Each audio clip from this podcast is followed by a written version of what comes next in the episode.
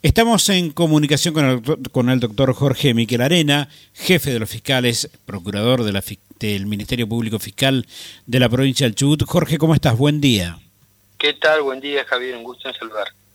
Igualmente. Bueno, doctor Miquel Arena, pareciera que la metodología ahora en las distintas causas que se están dando y que se están llevando adelante, pareciera que la única defensa de la defensa de los, este, por lo menos, investigados, es presentar recusación tras recusación, tras recusación y tras recusación.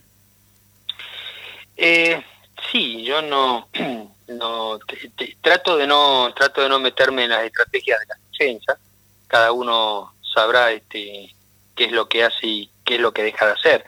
Eh, simplemente digo que eh, para recusar a un fiscal y para que se haga lugar a una recusación de un fiscal, tiene que haber, este, según lo marca la propia ley, concretamente el Código Procesal este, Penal de la provincia, tienen que haber motivos graves y fundados que afecten la objetividad en el desempeño del fiscal.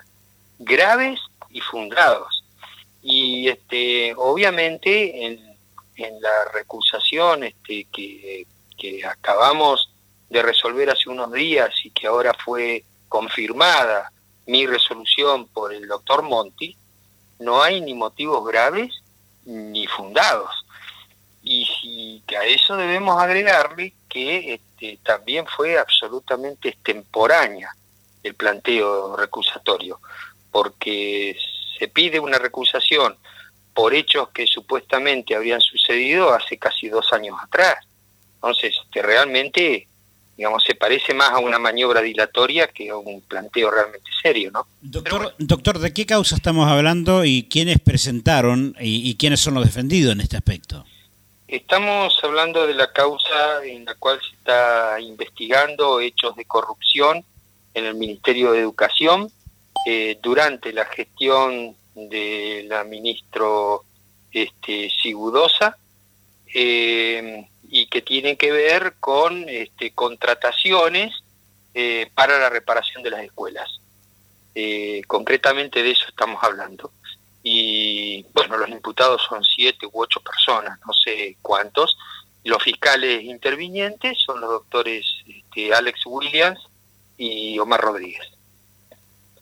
Digamos, la dupla a la que más el poder le está, por lo menos, temiendo, porque hasta ahora en todo lo que han intervenido han sido, pero contundentes. Eh, sí, además está decir que, que son dos excelentes fiscales, yo lo he dicho en más de una oportunidad, ¿verdad?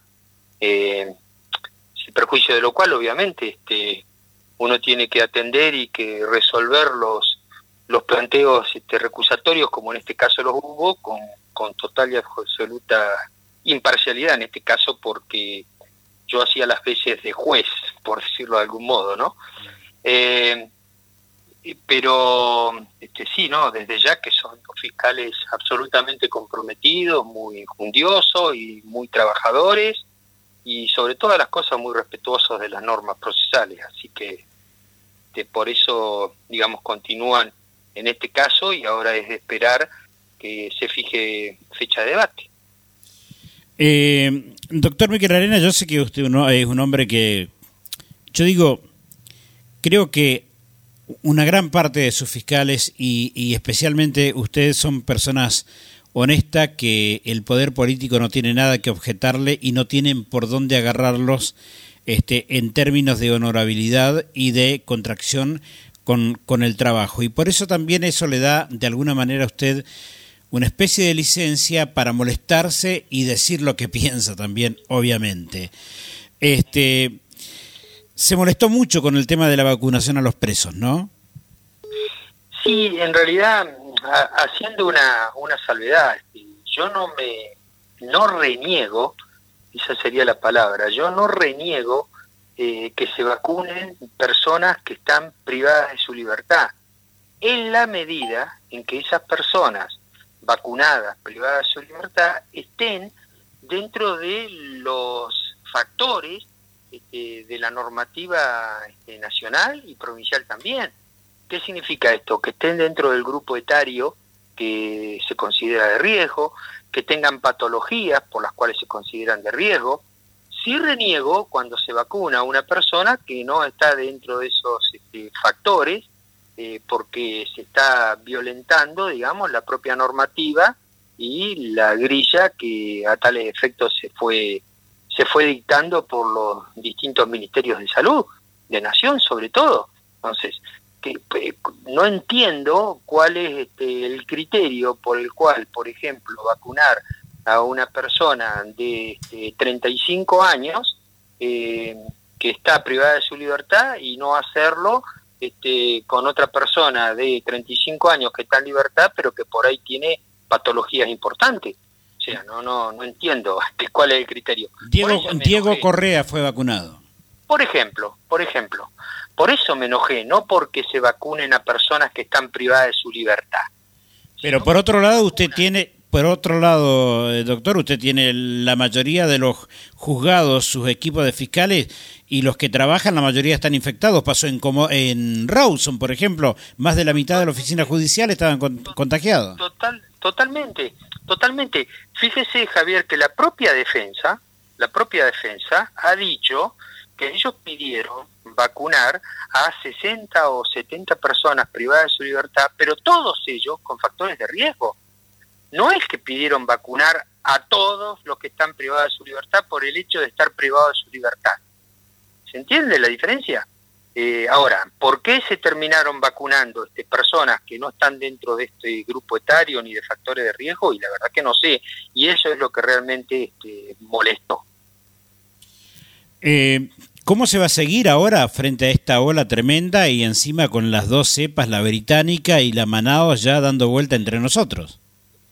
Eh, la verdad que he estado haciendo consultas hoy desde temprano con el Superior Tribunal de Justicia para ver si se iba a adoptar algún tipo de medida distinta de la que ya se, se vienen adoptando y que se mantienen. Eh, está a la espera el, eh, el Superior Tribunal de Justicia de lo que vaya a resolver este, el Poder Ejecutivo Provincial. Eh, en principio mm, se mantendría la misma mecánica de trabajo para los tres días hábiles que quedan de la semana entrante, que son miércoles, jueves y viernes, eh, respetando el distanciamiento, las guardias y demás. En principio ese sería. No sé si va a haber alguna este, cuestión diferencial, por ejemplo, para la zona de la comarca y de Esquel, que sería aparentemente la que más complicada está, pero bueno, yo de algún modo estoy esperando a, a ver si se toma alguna decisión desde el Superior Tribunal de Justicia, porque ellos forman parte del comité este, asesor, digamos, que está donde hay este, eh, médicos, por ejemplo, que, que, asesoran y que son los que van de algún modo marcando las este, necesidades para ir adoptando y que todo el mundo esté con, con la mayor seguridad posible. ¿no? Bien, doctor Miguel Arena, muchísimas gracias por su comunicación y por estar siempre. Siempre te la complico en las mañanas a veces, pero muchísimas gracias. ¿eh? No hay por qué, Javier, que tengan buen fin de semana y a seguir cuidándose todos, por favor. Muchas gracias. Pasó por la mañana de la radio el doctor Jorge Miquel Arena, jefe de los fiscales de la provincia del Chubut. Gente linda, este bueno, me voy con una noticia que no me agrada darla. Diego Correa está vacunado. Después que nos vacunó a nosotros, durante todos los años, el tipo está vacunado. Bueno, este es el mundo del revés. Algún día Marianito nos explicará.